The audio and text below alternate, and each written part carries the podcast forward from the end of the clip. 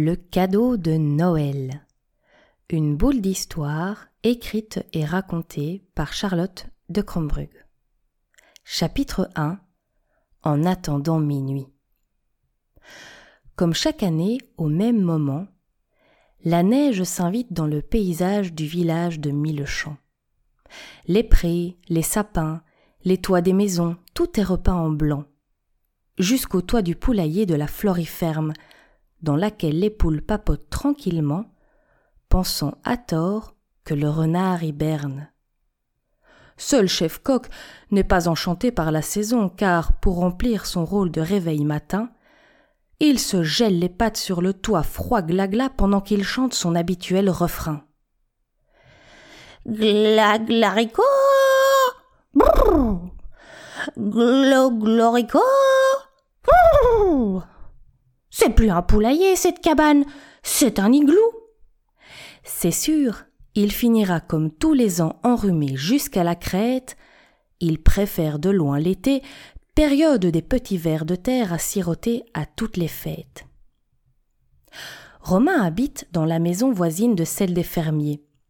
Et dès les premiers flocons tombés, il cherche tout content dans son grenier boules brillantes, couronnes de fleurs séchées, lumière, pour revêtir sa modeste maison d'un costume étincelant de rouge et de vert.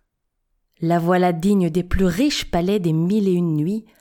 Hé, cette maison-là, c'est la sienne, c'est chez lui.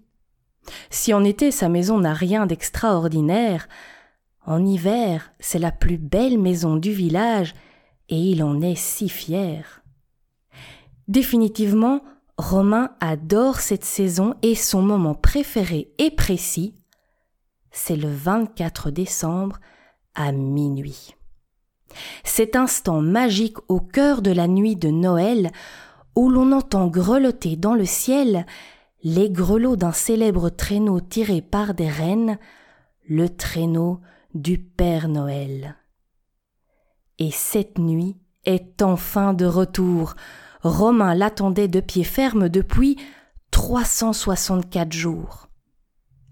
Il ne lâche plus des yeux les aiguilles de l'horloge dans le salon, patientant jusqu'à ce que la petite et la grande montrent toutes les deux le plafond. Car il ne peut pas rater le Père Noël quand il sera là, pour lui poser une question qui lui cause bien du tracas. Quel peut donc être son secret pour en si peu de temps distribuer autant de paquets. Il a en effet lu dans un livre qu'il n'avait que le temps des douze coups de minuit pour que de cadeaux colorés tous les pieds de sapin soient garnis. Sans oublier les friandises qui remplissent les chaussettes pendues aux cheminées pour faire de cette fête de Noël une soirée douce et sucrée. En bon petit curieux, Romain s'est toujours demandé comment il faisait, mais il n'arrive pas à trouver une réponse ou une théorie qui le satisfait. Tout le monde lui dit que le Père Noël est une sorte de magicien, mais s'il n'a ni baguette magique, ni chapeau à paillettes, ce n'est pas pour rien. Il en profiterait bien aussi pour lui rappeler une fois de plus ce qui ferait son bonheur, que chaque année, depuis trente-six ans, il écrit sur sa lettre qu'il remet au facteur. Bien mieux qu'un jouet, il voudrait recevoir un moment merveilleux, un tour dans son traîneau, ce serait un souvenir tellement fabuleux. Tic, tac, tic, tac, plus le temps passe, plus Romain a le trac. Tac, tic, tac, tic, en attendant ce magique moment féerique. Tic, tac, tic, tac, qu'il y aura-t-il pour lui dans son grand sac? Tac, tic, Tac, tic, un ticket pour un tour en Rennes, ce serait fantastique. Mais quel trac C'est féerique, dans un grand sac, de cadeaux fantastiques. Oh oui, ce serait fantastique et comme Romain ne perd jamais espoir, il espère encore. Peut-être qu'un jour son rêve se réalisera et qu'il pourra monter à bord.